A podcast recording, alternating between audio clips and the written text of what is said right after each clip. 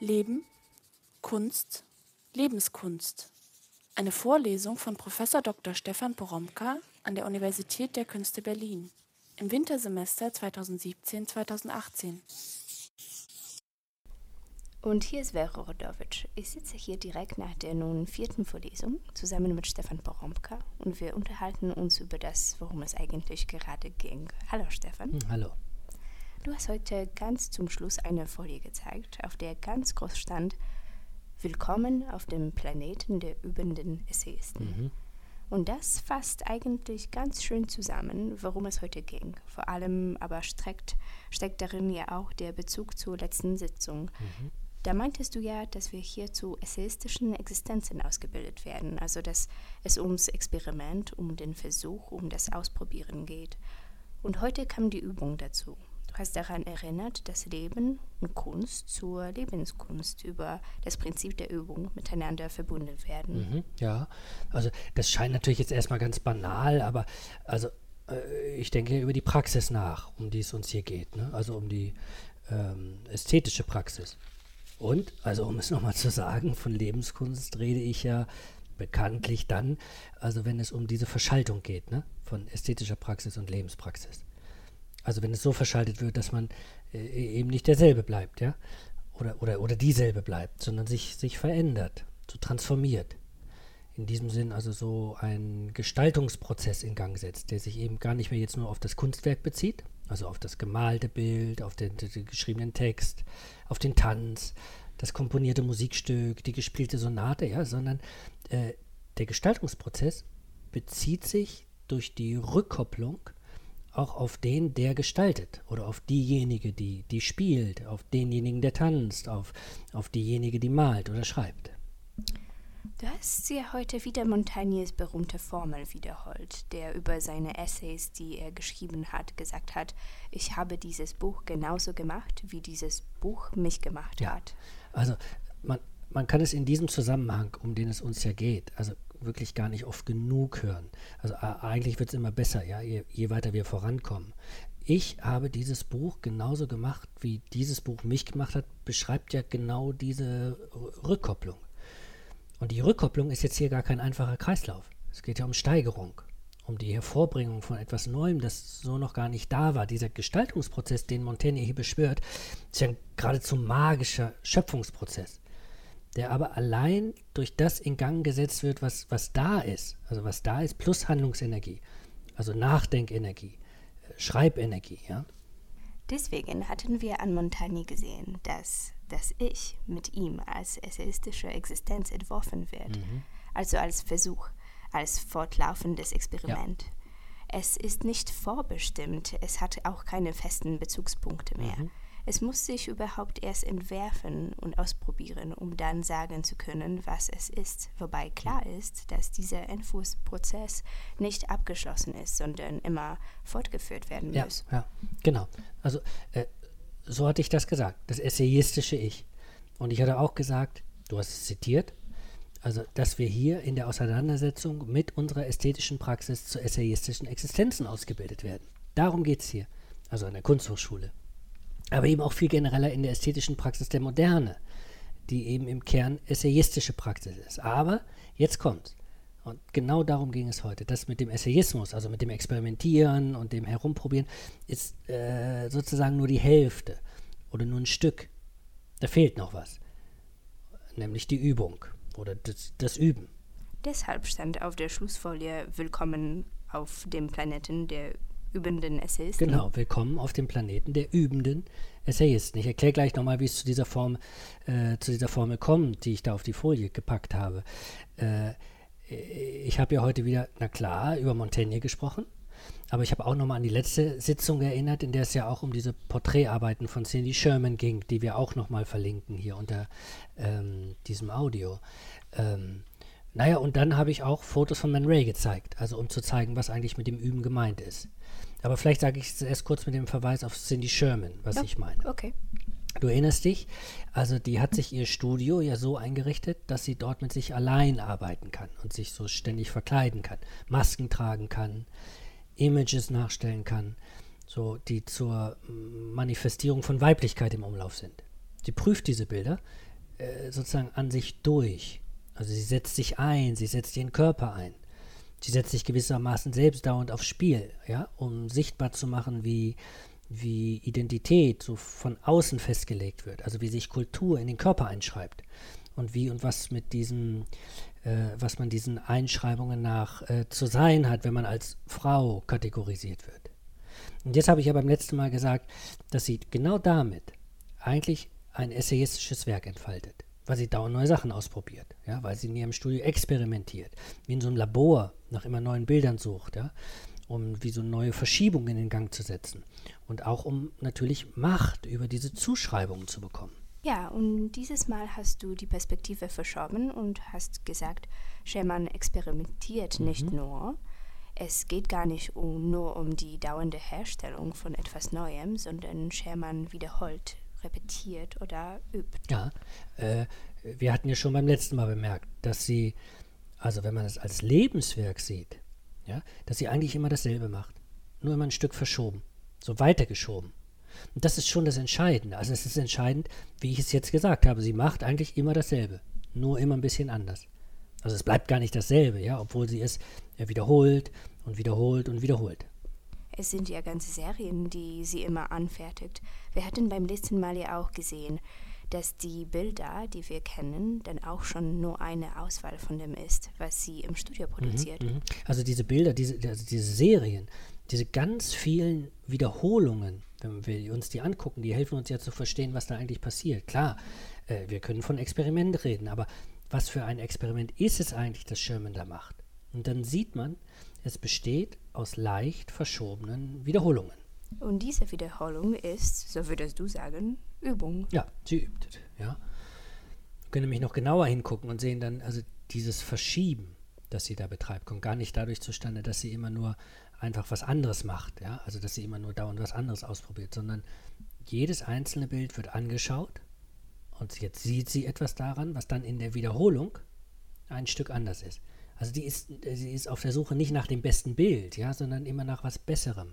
Wir können das so von der Arbeit an der einzelnen Serie lösen und jetzt etwas rauszoomen und dann sehen wir, ihr ganzes Werk ist so eine Serie von Serien, ja, von Wiederholungen, die sich immer weiter verschieben. Die übt und dann übt sie weiter.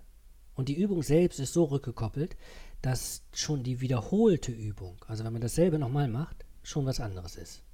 Das ist ja bei Montagne eigentlich auch der Fall. Ja, also unbedingt sogar. Also äh, auch bei Montaigne. Repetition, äh, Wiederholung, Übung, ja. Natürlich schreibt Montaigne dauernd neue Essays.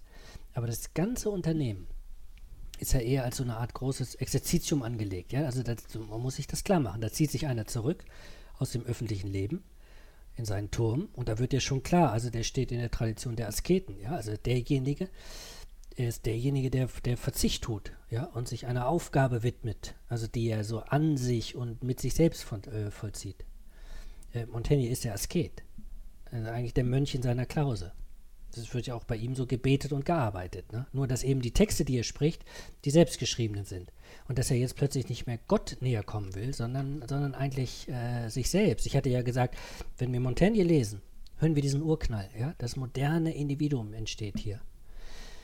Und mit dem Wegfallen der göttlich gefügten Ordnung gibt es gar keine klaren Orientierungen mehr. Davon hatten wir auch beim letzten Mal gesprochen. Und diese, die vorgeschriebenen Gebete oder was auch immer helfen nicht mehr. Jetzt muss man sich an die Texte halten, die man selbst schreibt. Und man muss sich mit diesen Texten selbst entwerfen. Aber das Prinzip der Übung bleibt. Ja, genau das bleibt.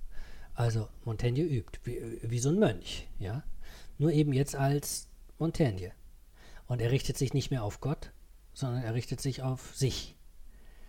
Äh, und dafür steigt er jetzt in die Wiederholung ein. Essay folgt auf Essay, ja? Und wieder einer und wieder einer und wieder einer. Und jeder neue Essay ist äh, wieder eine neue Übung. Er übt sich mit jedem Essay in sich selbst ein. So könnte man das lesen. Also du siehst, beim letzten Mal hatte ich den Akzent aufs Experiment gelegt. Also Essay als Experiment. Jetzt sage ich, gucke ich mir wieder Montaigne an, jetzt sage ich aber, Achtung, dieses Projekt, das er da unternimmt, ist auch eins der Wiederholung, also der Übung. Das ist das übende Leben, ja, das er uns da vorführt. Und der dritte war heute Manuel. Du hast Fotos aus seinem Archiv gezeigt und gesagt, auch er, der ja ein Avantgardist der Fotografie ist, ein Mhm. Klassiker der Moderne, einer, der nun wirklich mit den Möglichkeiten der Fotografie experimentiert hat, ist vor allem ein Übender Ja, er ist vor allem ein Übender gewesen, genau. Äh, Man Ray ist deshalb so interessant, weil er uns eigentlich so beides deutlich zeigt, ja. Wobei natürlich das Üben immer so versteckt wird. Tatsächlich gucken wir immer gern, auch wenn wir uns Man Ray angucken, so auf das, ähm, so auf das Experimentelle. Das finden wir gut, ja. Das Übungsmoment wird so eher äh, weggeblendet. Und was ich dann eben heute gezeigt habe, war eben aus dem Archiv von Man Ray, ja. Und ist was ganz anderes plötzlich. Es gibt nämlich tausende von Aufnahmen von ihm, ja, von Schnappschüssen, die er gemacht hat und die er auch entwickelt hat. Bäume, äh, Insekten, Blumen, Straßen, äh, Häuser, Bilder vom Strand, äh, Porträts, äh, manchmal so scheinbar wirklich so ganz beliebige Sachen, ja, so ganz, eigentlich müsste man so sagen, so ganz banale Snapshots. Man Ray macht ganz banale Snapshots, ja. Und dann sind es wieder Sachen, die näher so an den avantgardistischen Werkstücken dran sind, die wir dann so plötzlich erkennen, ja. Aber je länger man hinguckt, umso eher sieht man, der Typ übt, ja, und zwar immer. Er übt sich eigentlich so in die Handhabung der Apparatur ein. Also man sieht an diesen Bildern, er probt Perspektiven, ganz banal, ja, er probt Konstellationen, ganz banal.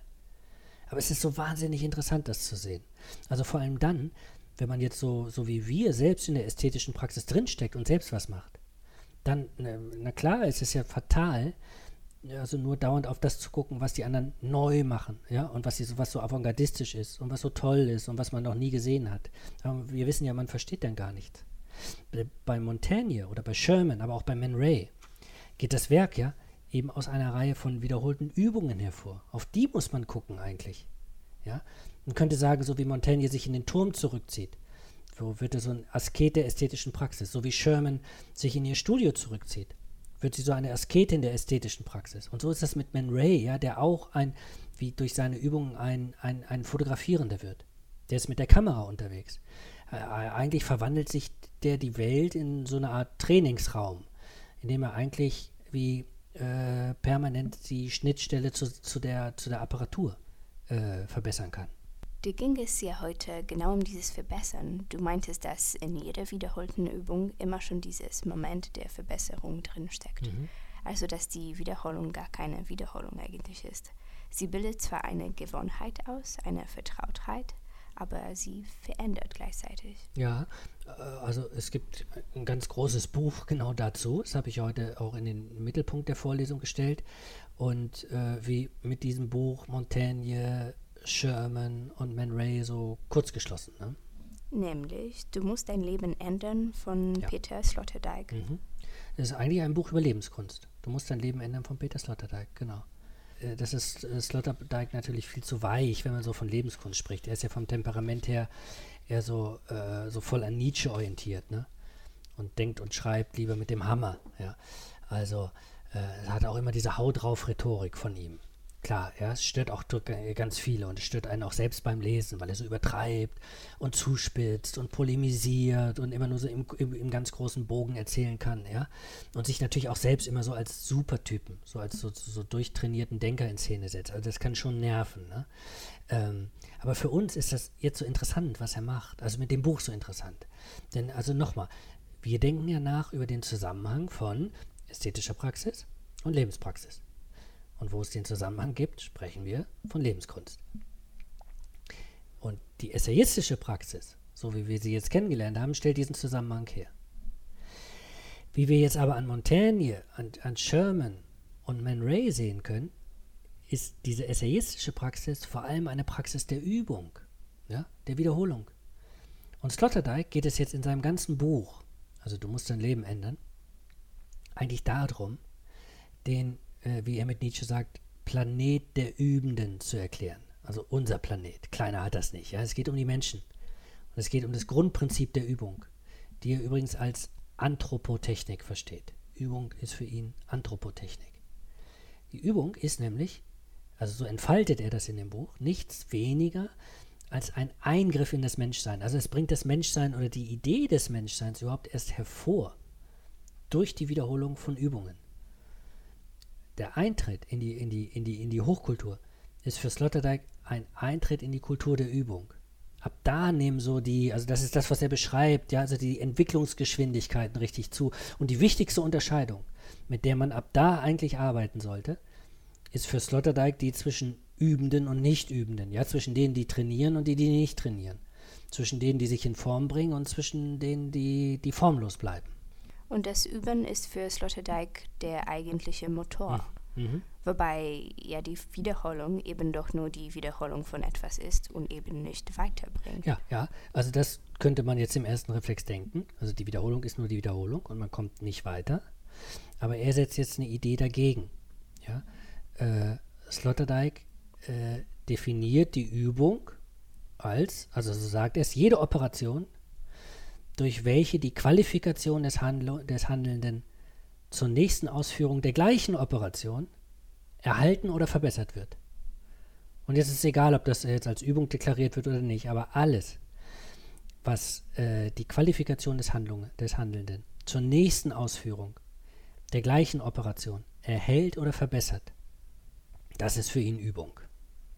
So wie Muskeltraining dem Muskelaufbau dient. Das ist ja tatsächlich sein Zentralargument. Also im Kern seiner Kulturübungsidee, von der er spricht, steckt das, was man in der Sportphysiologie den Hyperkompensationsmechanismus nennt. Denn ähm, das ist ja bekannt. Also die Wiederholung von Übungen kennen wir auch. Die Wiederholung von Übungen führt zur Steigerung von Fitness. Sloterdijk nennt das deshalb die, wie den, den, äh, er sagt, den obersten Lehrsatz der expliziten Trainingstheorien. Können, das unter anhaltender Förderspannung steht, so schreibt er, können, das unter anhaltender Förderspannung steht, erzeugt gleichsam aus sich selbst gesteigertes Können. Und er meint dann damit nicht nur Muskelübungen. Er meint auch Denkübungen, Schreibübungen, mhm. Übungen für Instrumente. Mhm. Ja, das ist seine Übersetzung. Also die einfache Wiederholung erzeugt Steigerung. Wer übt, steigert sich. Wer übt, übersteigt sich sogar. Wer übt, transformiert sich. Ja, das ist so die Linie, der erfolgt.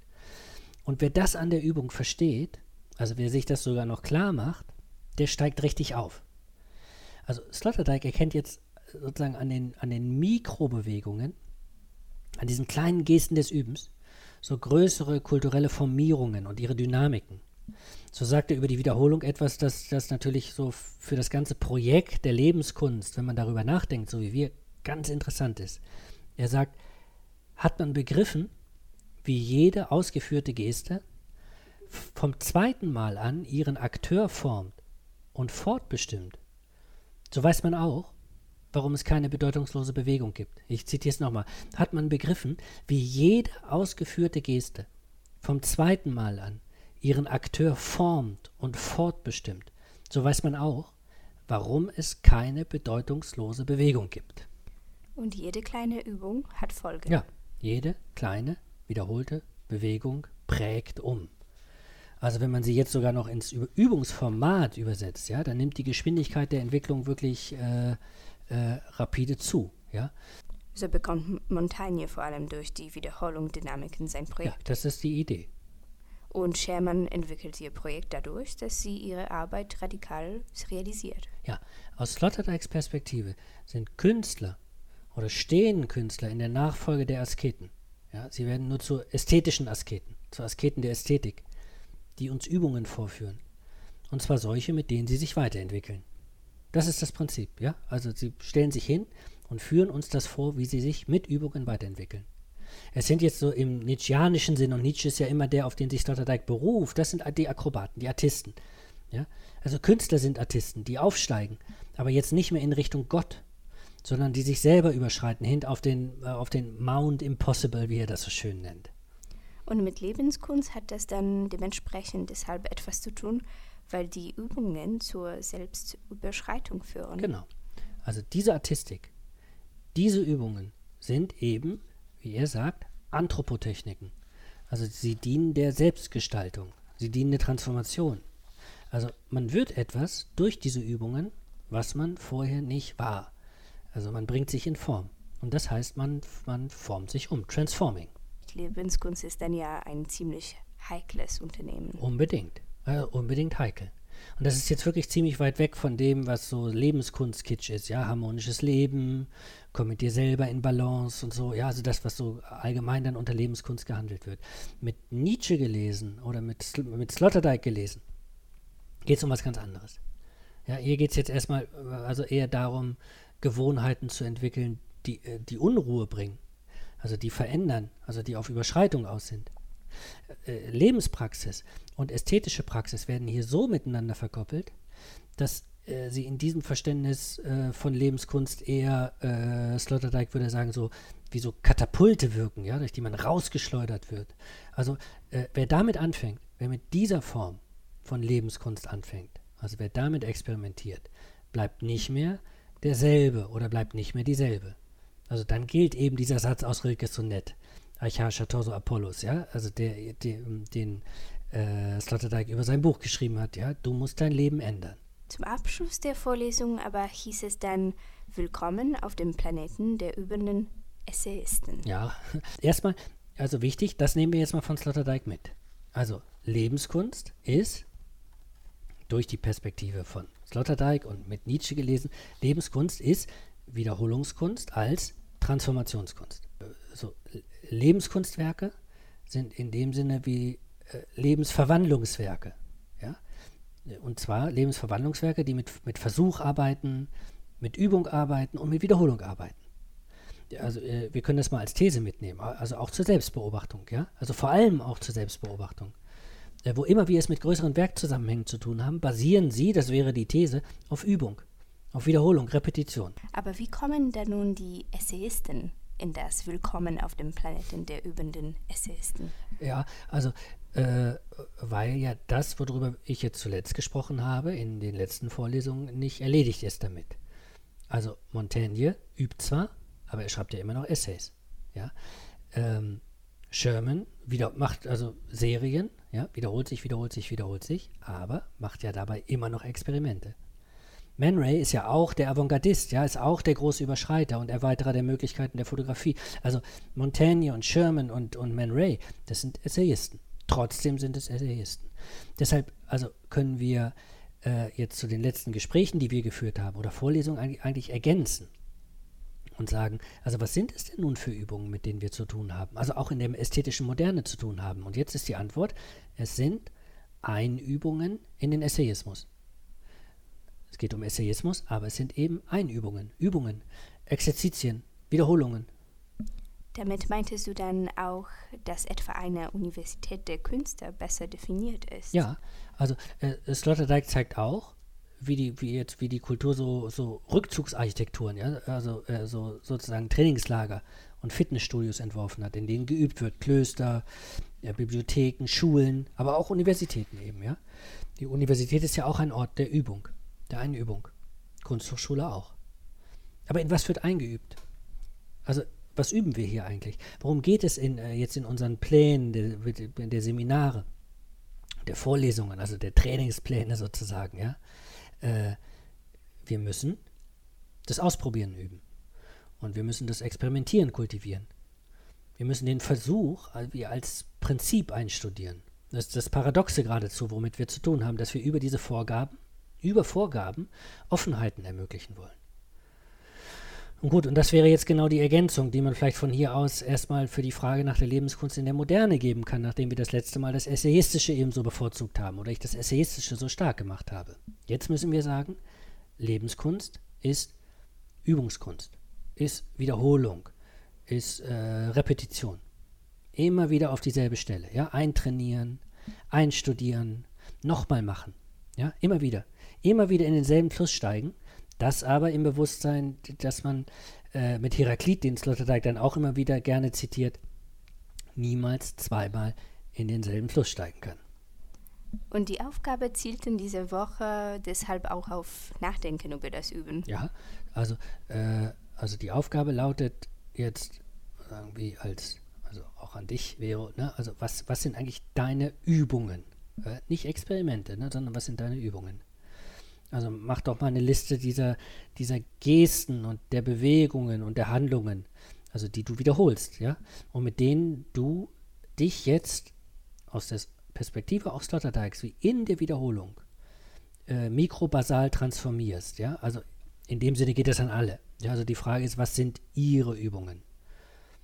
Und die Aufgabe ist, machen Sie eine Liste der Gesten und Bewegungen und Handlungen, die Sie wiederholen und mit denen Sie sich in der Wiederholung mikrobasal transformieren. Dann vielen Dank und bis zur nächsten Ja, Woche. bis zur nächsten Woche. Leben, Kunst, Lebenskunst. Eine Vorlesung von Prof. Dr. Stefan Poromka an der Universität der Künste Berlin im Wintersemester 2017-2018.